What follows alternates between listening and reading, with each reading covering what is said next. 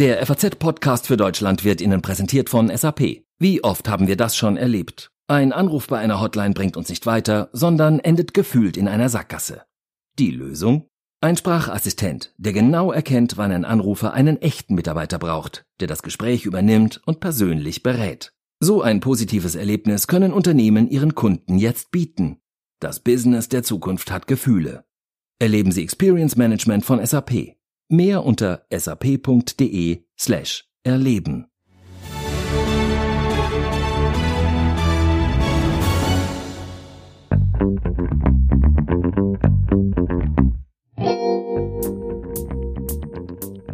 Ja, was hat uns Amerika nicht schon alles beschert in den vergangenen 100 Jahren? Coca-Cola, den Weihnachtsmann, das iPhone, zuletzt Halloween und dazwischen natürlich noch einiges mehr. Was kommt als nächstes? Seit ein paar Jahren läuft auf jeden Fall eine gut geölte Marketingmaschine für eine Sportart, American Football. Und am Wochenende findet da das Endspiel statt, der sogenannte Super Bowl. Wir checken mal, ob dieser Sport überhaupt zu uns Deutschen passt was da drüben gerade abgeht und auch wie groß der Impact auf die Wirtschaft ist. Denn die Werbespots während der Fernsehübertragung sind die teuersten der Welt. Porsche macht zum Beispiel mit und launcht seinen ersten reinen Elektrosportwagen.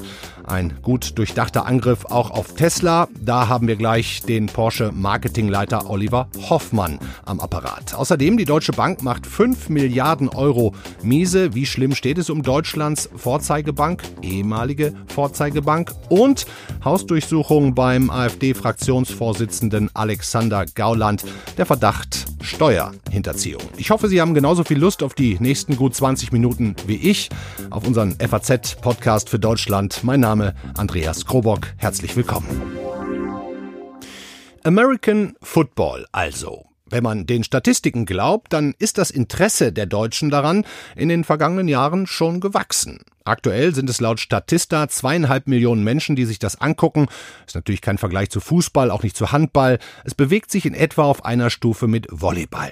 Nun versucht die NFL, National Football League, die amerikanische Liga, das Ding hier ordentlich anzuschieben. Im Gespräch ist zum Beispiel ein Ligaspiel in Deutschland auszutragen. Ja, und das Finale der Super Bowl in der Nacht von Sonntag auf Montag wird von Pro7 im Fernsehen übertragen, auch von The Zone. Zuletzt waren da die Einschaltquoten gar nicht so schlecht. Aber gucken wir doch zuerst mal, was macht die Faszination dieses Sports aus? Immerhin haben wir, die FAZ, Jan Erhardt aus unserer Sportredaktion nach Miami geschickt, um vom Finale der Kansas City Chiefs gegen die San Francisco 49ers zu berichten. Ich hoffe, wir können dich jetzt hören, Jan. Bist du am Start? Hallo nach Deutschland. Hast du sofort hier geschrien, als klar war, einer fährt wirklich hin?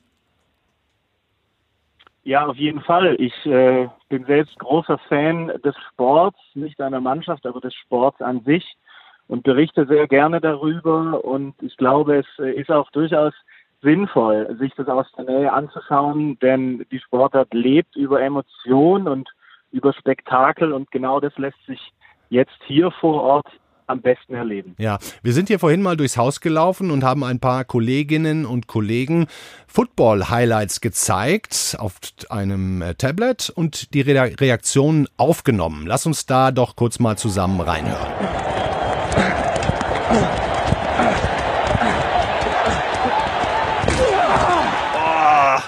Yes. Weil ich glaube, das kann wirklich äh, brutale Folgen aufhaben. Boah, krass. Oh. Alter, immer voll auf dem Kopf. Durch liebe Zeit. Jawohl. Oh Gott. Was ist das für ein Sport, ey? Also da ist mir Fußball schon lieber, muss ich sagen. Wow, das tut ja schon beim Zuhören weh. American Football ist definitiv eine brutale Sportart, Tacklings, bei denen man Schmerzen beim Zuschauen hat. Macht diese Brutalität, Jan, auch die Faszination aus? Ich würde nicht sagen, dass es unbedingt die Brutalität ist, denn dieses Spiel sieht häufig brutaler aus, als es in Wirklichkeit ist. Äh, nichtsdestotrotz ist das Verletzungsrisiko bei diesem Sport enorm. Ähm, es vergeht eigentlich fast kein Spiel ohne Bänderverletzung, weil dieses Spiel so dynamisch, so schnell und so letztlich auch unberechenbar ist. Hm, wir haben ja aber dieser der Schutz der Spieler, den du ansprichst, der war ja in den vergangenen Jahren schon ein sehr, sehr großes Thema. Stichwort Concussion, also diese harten Zusammenstöße auf dem Feld. Da gab es eine, einen Dokumentarfilm zu, auch mit gleichem Namen, Concussion. Und da wird gesagt, dass das zu traumatischen Schädigungen des Gehirns führen kann, mit furchtbaren Folgen, wie wir auch Selbstmorde von Spielern nach ihrer aktiven Karriere gesehen haben. Die Liga, die NFL, die bestreitet Zusammenhänge. Ähm, wie, wie siehst du das? Es ist in der Tat so, dass ähm, die Vermutung oder die, die Wahrscheinlichkeit sehr, sehr nahe liegt, dass ähm, viele auch äh, bleibende Hirnschäden ähm, bei ehemaligen Spielern der NFL ähm, auf diese häufigen Zusammenstöße zurückzuführen sind. Ähm, die Liga ist dem natürlich nicht ganz so aufgeschlossen, aber hat auch erkannt in den vergangenen ein, zwei, drei Jahren, dass da was passieren muss. Die Helme ähm, und die Polsterung der Helme wurden angepasst.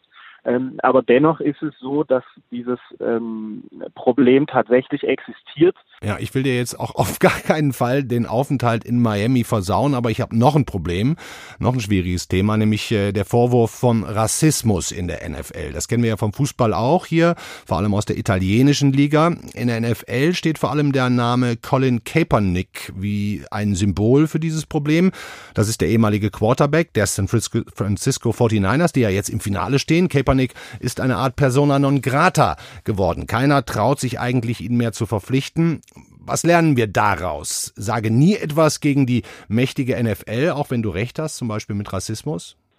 Naja, ich glaube, man äh, kann als Spieler gar nicht so sehr seine Meinung äh, frei äußern oder auch nicht immer. Das liegt am System der NFL, an den Strukturen, die durchaus noch naja, wir würden vielleicht äh, positiv äh, konnotiert sagen, konservativ geprägt ist.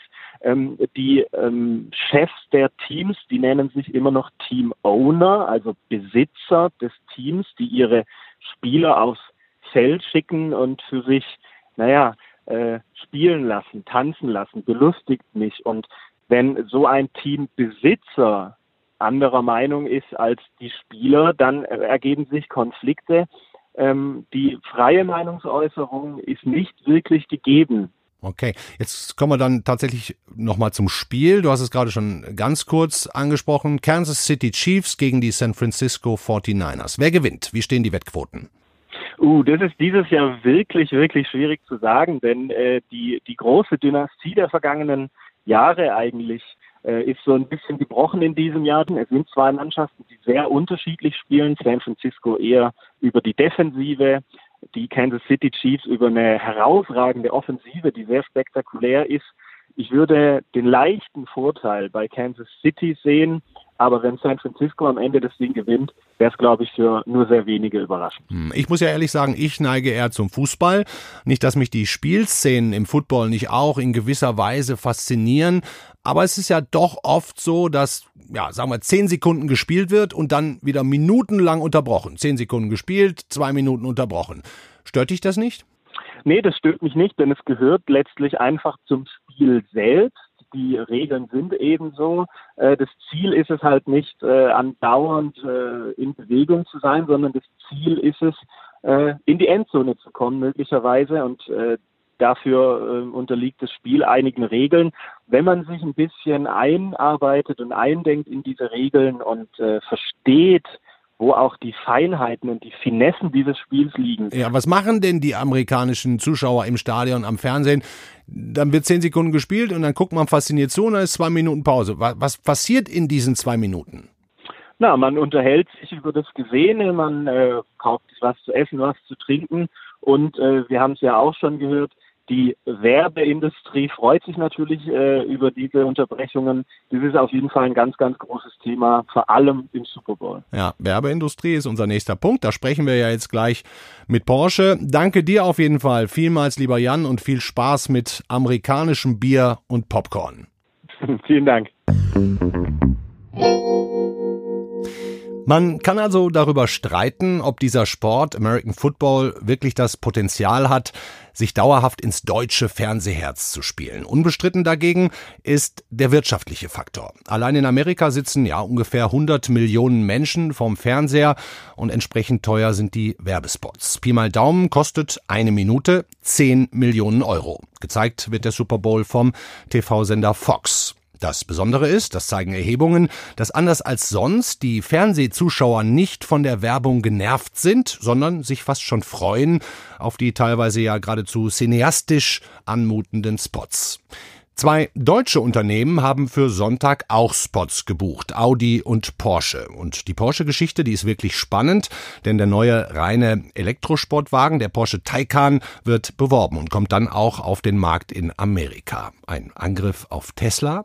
Unter anderem darüber wollen wir reden mit Porsche und zwar mit dem Leiter Marketing und Kommunikation Oliver Hoffmann. Hallo, Herr Hoffmann. Ja, hallo. Zunächst mal haben Sie schon, ja, haben Sie schon jemals mehr Geld ausgegeben für einen einzelnen Werbespot als jetzt für den Super Bowl? Die Rede ist ja davon ungefähr 10 Millionen Euro.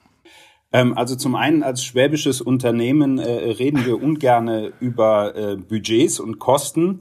Ähm, wichtig ist aber, dass der Super Bowl zum einen natürlich ein, ich sag mal, globales Großereignis ist ähm, was natürlich auch in den, in den Medien ähm, international eine große Rolle spielt. Und ja, ja. Äh, zum anderen ist diese Plattform eine perfekte Bühne, um halt unseren ersten vollelektrischen Porsche, den Porsche Taycan, hier ähm, der weltweiten Öffentlichkeit äh, zu präsentieren. Ja, wir durften diesen Spot ja auch schon dankenswerterweise vorab sehen. Es geht eben um den Taycan und die Geschichte in dem Spot geht so, das Auto wird geklaut aus dem Porsche Museum, die Mitarbeiter jagen den Dieb mit älteren, wunderschönen Porsches aus dem Museum, spektakuläre Bilder. Was, Herr Hoffmann, ist die Message, die bei den Amerikanern hängen bleiben soll? Ja, uns war ganz wichtig, mit diesem Spot zu transportieren, dass der Taycan die Porsche-DNA trägt, dass mhm. er ein echter Porsche Sportwagen ist. Deswegen und deshalb die alten Porsches auch, ja. Letzt, genau, und deshalb haben wir ihn quasi auch ähm, in die Ahnenreihe äh, gestellt und äh, letztendlich auch mit anderen Fahrzeugen, mit historischen und aktuellen Fahrzeugen zusammen inszeniert. Hm. Nun ist es ja so, dass das Geschäft mit Elektroautos im Moment noch kein ganz so leichtes ist. Da geht es ja auch darum, die Kunden von einer Art der Gesamtpaket zu überzeugen, Image, Markenbildung, wofür steht ein Unternehmen und da kann ich es Ihnen jetzt nicht ersparen, mal auf den Konkurrenten Tesla zu gucken. Die schaffen das ja ganz gut im äh, Elektrobereich, muss man sagen, auch wenn auch da nicht alles Gold ist, was glänzt, Herr Hoffmann, kann man den Porsche-Spot zum Super Bowl auch so ein bisschen als Angriff auf Tesla sehen? Hier war es für uns ganz ganz wichtig, mit dem Spot auf der einen Seite Richtung unserer klassischen Zielgruppe, wir nennen sie Petrolheads, zu transportieren, dass der Taycan ein echter Porsche ist. Und auf der anderen Seite Richtung neuer Zielgruppen, jüngerer Zielgruppen, wir nennen sie Electric Heads, also diejenigen, die sich heute schon für Elektromobilität interessieren, da klar zu kommunizieren, dass jetzt ein voll elektrisch, äh, elektrischer Porsche kommt, der halt auch die Porsche DNA in sich trägt. Okay, wenn wir mal jetzt auf die Verkaufszahlen schauen, sorry, dass ich nochmal auf dem Tesla-Vergleich rumreite. Porsche hat im vergangenen Jahr, wenn ich richtig informiert bin, in Amerika 61.000 Autos verkauft bzw. ausgeliefert. Das ist ja die korrekte Aussprache. Tesla gut dreimal so viele. Wollen Sie da rankommen? Kann man da überhaupt rankommen oder was sind die Ziele mit dem Taycan?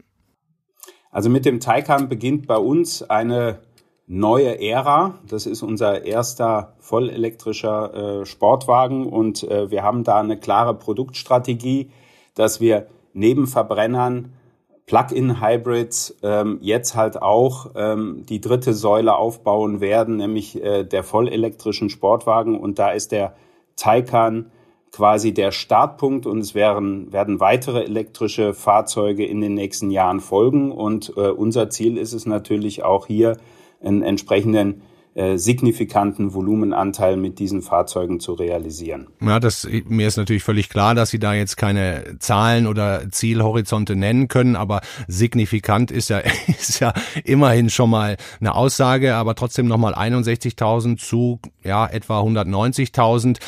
Potenzial wäre also schon da, oder? Das Potenzial äh, ist mit Sicherheit da, äh, hier auch äh, im Bereich der elektrischen Fahrzeuge den, den Absatz zu steigern. Ich glaube, ähm, in dem Vergleich zu möglichen Wettbewerbern muss man sich immer auch anschauen, äh, in welchen Segmenten die äh, präsent sind, welche Zielgruppen ähm, die ansprechen. Und ich sag mal, wir ähm, als äh, Sportwagenmarke, ähm, eher auch im Bereich äh, eines einer Luxusmarke angesiedelt, äh, sprechen halt auch ähm, dementsprechend eine eher spitzere Zielgruppe an. Hm, okay. Und unser Ziel ist es jetzt nicht rein, das äh, Volumen äh, zu steigern. Ja, okay.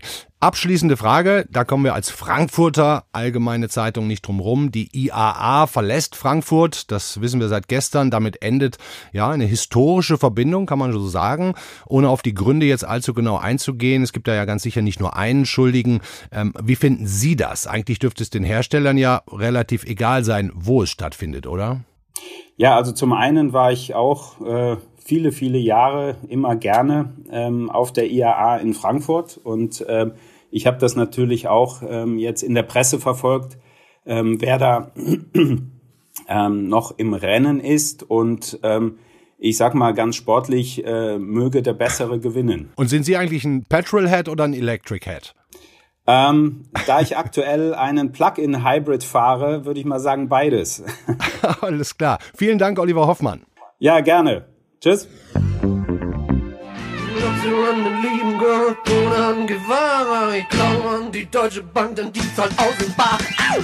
Marius Müller-Westernhagen war das. Die Älteren werden sich erinnern. 1978. Er singt Ich glaube an die Deutsche Bank, denn die zahlt aus in Bar. Da steckt ja zwischen den Zeilen sowas wie eine Verlässlichkeit, die die Deutsche Bank ja auch über Jahrzehnte ausgezeichnet hat. Aber die sie eben auch inzwischen schon seit langem eingebüßt hat. Heute Morgen haben wir erfahren, wie das vergangene Jahr gelaufen ist. Fünf Milliarden Euro Miese nach Steuern. Bei uns ist jetzt Inken Schönauer, unsere Ressortleiterin Finanzen. Hallo Inken.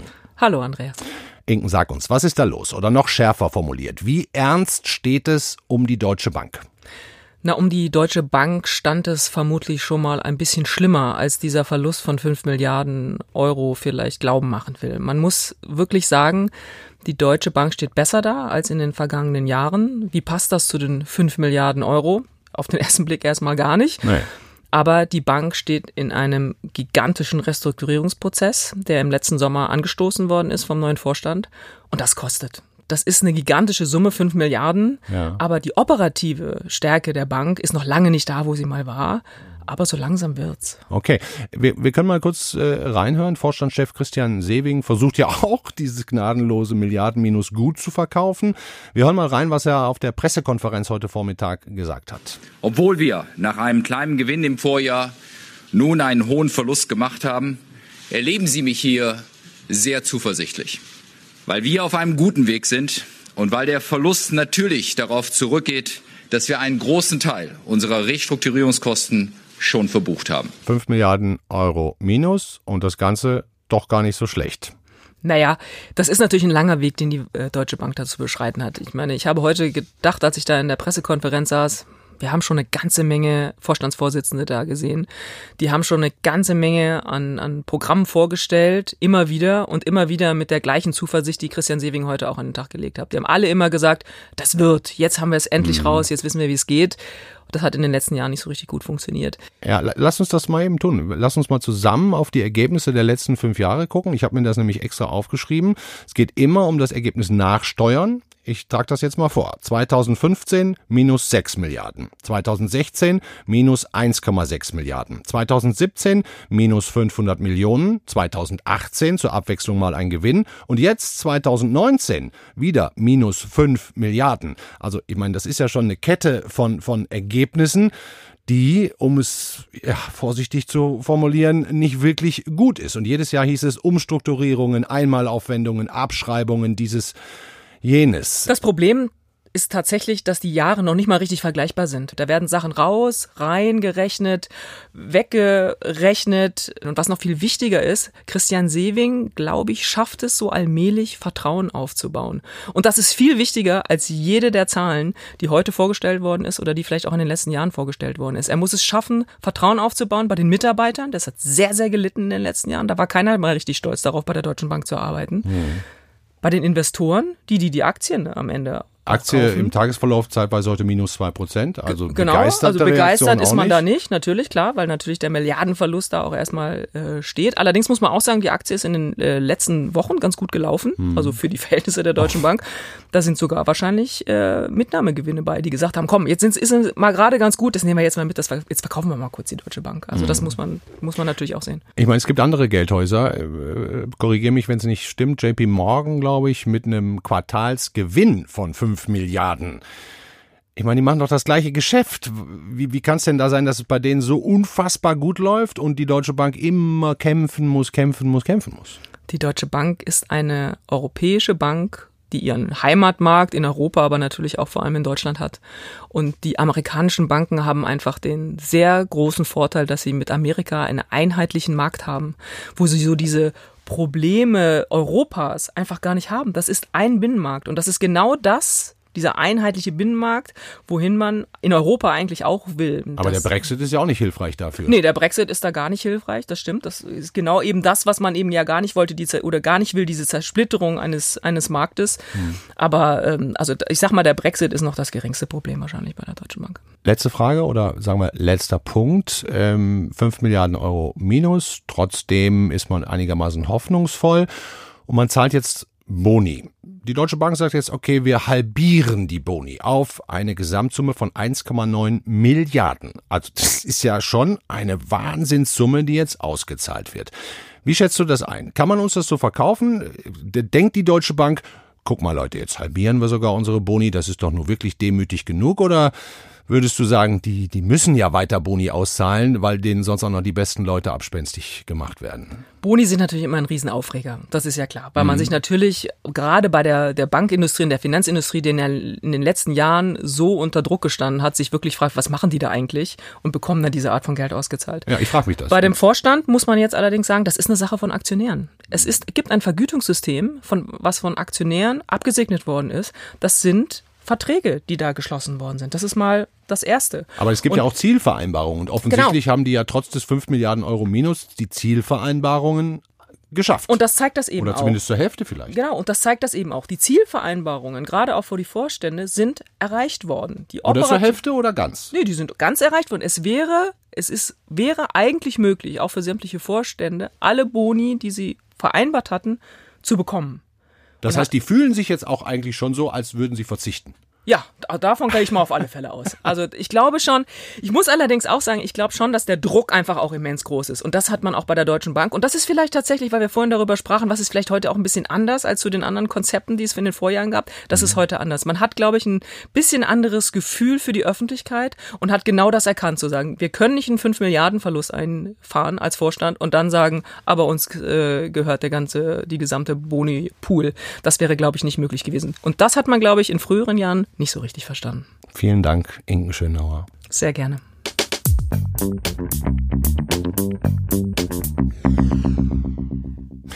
Als ich am Montag die Sendung 75 Jahre Auschwitz-Befreiung vorbereitet habe, da hatte ich auch darüber nachgedacht, das Thema AfD mit einzubeziehen. Dachte aber, dass dieser Gauland-Spruch, die Nazis seien nur ein Vogelschiss in der deutschen Geschichte, ja, dass das dem Rahmen einfach völlig unwürdig gewesen wäre, zum Gedenken den Namen Gauland überhaupt in den Mund zu nehmen. Nun schafft er es heute doch in unsere Sendung, denn am Vormittag, da kam die Eilmeldung Verdacht auf Steuerhinterziehung beim AfD-Fraktionsvorsitzenden. Der Bundestag hat die Immunität von Gauland aufgehoben, damit die Staatsanwaltschaft ermitteln kann. Haben sie auch schon mit angefangen. Es soll eine Hausdurchsuchung bei Gauland in Potsdam stattgefunden haben. Darüber reden wir jetzt. Bei uns ist Reinhard Müller, Ressortleiter Staat und Recht. Hallo Reinhard. Hallo, grüß dich. Reinhard, was wissen wir Stand jetzt über den Fall? Wir wissen schon einiges, weil die Ermittlung gegen Gauland in einer privaten Steuersache schon seit längerem bekannt ist. Jetzt erst hat aber der Bundestag seine Immunität aufgehoben und sozusagen auch die Durchsuchungsmaßnahmen gebilligt. Das ist vor dem Hintergrund zu sehen, dass gegen Parlamentarier nicht ohne weiteres ermittelt und durchsucht werden kann, weil das Parlament traditionell vor Eingriffen der Exekutive geschützt werden soll. Hier geht es allerdings, um auf die Einführung zurückzukommen, nicht um ein politisches Delikt, auch nicht um eine Parteispendensache, sondern offenbar um eine private Steuerangelegenheit im Zusammenhang mit der Veranlagung seiner Ehefrau und seinen Also die- unterschiedlichen die, Einkünften. Die Geschichte aus Frankfurt, wo die Staatsanwaltschaft auch schon mal ermittelt hatte. Ich glaube, es war im März 2019, also vor knapp einem Jahr. Genau die gleiche Sache. Da gibt's eine Anzeigepflicht und dann eben eine Aufhebung der Immunität in diesem Fall. Und die AfD spricht ja von einem Fehler. Es muss aber immerhin ja eine Steuerstraftat sein. Das heißt, es muss sich um ein Delikt handeln, wo jemand, in dem Fall der Beschuldigte, vorsätzlich eine Steuerregel verletzt hat. Fehler können natürlich, muss man sagen, bei unserem Steuerrecht in der Steuererklärung leicht vorkommen. Ich würde sagen, die meisten wimmeln von Fehlern. Hier muss es aber immerhin den Verdacht einer Steuerstraftat geben, die eine Durchsuchung auch rechtfertigt. Die Rede ist ja von einem fünf-, sechsstelligen Bereich. Aber das wissen wir nicht genau. Es gilt das Steuergeheimnis. Klar, klar. Also wenn du uns mal ganz kurz die Schwere so eines Vergehens grundsätzlich einordnen würdest, fehlerhafte Abrechnung von Abgeordnetenbezügen zum einen und ein Fehlbetrag bei der gemeinsamen steuerlichen Veranlagung mit seiner Ehefrau, von der er eigentlich schon längst getrennt war. Wie, wie würdest du das einordnen in Sachen Strafmaß, wenn jemand sowas tut? Also bei der Berechnung unterschiedlicher Einkünfte aus unterschiedlichen öffentlichen Funktionen, da gibt's, glaube ich, eher den, die Vermutung, dass man auch darauf vertrauen kann, dass das irgendwie von den unterschiedlichen Behörden auch richtig verrechnet wird. Ich vermute, da ist eine geringere Schuld zu sehen als bei konkreten Angaben über getrennt und Zusammenleben, über Veranlagung. Das kann, sind zwar auch alles komplizierte Regelungen, Ja. nur vermute ich, dass da Aber ist es jetzt- überhaupt ein Straftatbestand? na, wenn ich falsche Angaben mache, was, also die steuerrechtlich relevant sind, die zu einem erheblichen Fehlbetrag führen, ist es nat- natürlich eine Straftat, ja. Und da ist man auch relativ schnell in der Strafbarkeit. Ich würde aber weiterhin sagen, nicht jeder Fehler in der Steuererklärung ist eine Straftat. Meinst du, Gauland wird sich da überhaupt zu äußern? Das ist denkbar. Immerhin hat sich ja schon ein Sprecher geäußert. Äh, manche halten es ja so, dass sie bei in der beschuldigten Rolle gar nichts sagen, sondern das eben nur im Verfahren kundtun. Aber das ist jedem natürlich selbst überlassen, Okay. was er dazu sagt. Dankeschön, Reinhard. Vielen Dank. Schauen wir, was sonst heute an diesem 30. Januar noch wichtig ist. Heute vor 75 Jahren ist das Lazarett- und Flüchtlingsschiff Wilhelm Gustloff in der Ostsee untergegangen. Dabei kamen mindestens 9000 Menschen ums Leben, das größte Schiffsunglück der Geschichte. Ich möchte jetzt mal kurz Werbung machen für eine Story, die wir heute haben über den Überlebenden Horst Schön, die Sie auf Faznet nachlesen und auch im Video anschauen können. Wir hören mal einen kurzen Ausschnitt. Wie die Gustloff unterging, hat sie sich nochmal irgendwie aufgerichtet und ein furchtbarer Schrei schallte über das Wasser. Und zwar von den Menschen, die in dem Schiff waren. Ja. Den Schrei habe ich immer noch in Erinnerung. Die Kommunen bekommen deutlich mehr Geld für den Ausbau des öffentlichen Personennahverkehrs. Der Bundestag stimmte einer entsprechenden Gesetzesänderung zu. Demnach werden die Fördermittel bereits für dieses Jahr verdoppelt auf 665 Millionen Euro. Ab kommendem Jahr ist es dann eine Milliarde jährlich. Auf einem Kreuzfahrtschiff vor der Küste Italiens sitzen rund 7000 Menschen wegen eines Coronavirus-Verdachts fest. Ein Ärzteteam wurde an Bord geschickt, um zwei chinesische Touristen auf eine Infektion zu überprüfen. Italienischen Medien zufolge war das Paar am 25. Januar aus Hongkong nach Mailand geflogen und in Savona an Bord gegangen. Mit einem Sieg über den Schweizer Roger Federer hat der serbische Titelverteidiger Novak Djokovic zum achten Male das Finale der Australian Open erreicht. Gegen wen Djokovic im Finale antreten muss, entscheidet sich morgen. Dann trifft der Hamburger Alexander Zverev auf den Österreicher Dominik Thiem. Das war's mit unserem FAZ-Podcast für Deutschland, zumindest für heute. Morgen begrüßt Sie meine Kollegin Tammy Holderried. Wenn Sie Feedback haben, wir freuen uns da wirklich drüber, schreiben Sie uns an podcast.faz.de. Werfen Sie auch gerne mal einen Blick bei uns auf die Internetseiten, auf die digitalen Kanäle auf www.faznet. Und toll wäre natürlich auch, wenn Sie uns in Ihren Podcatchern bewerten würden. Haben Sie einen schönen Tag. Bis bald.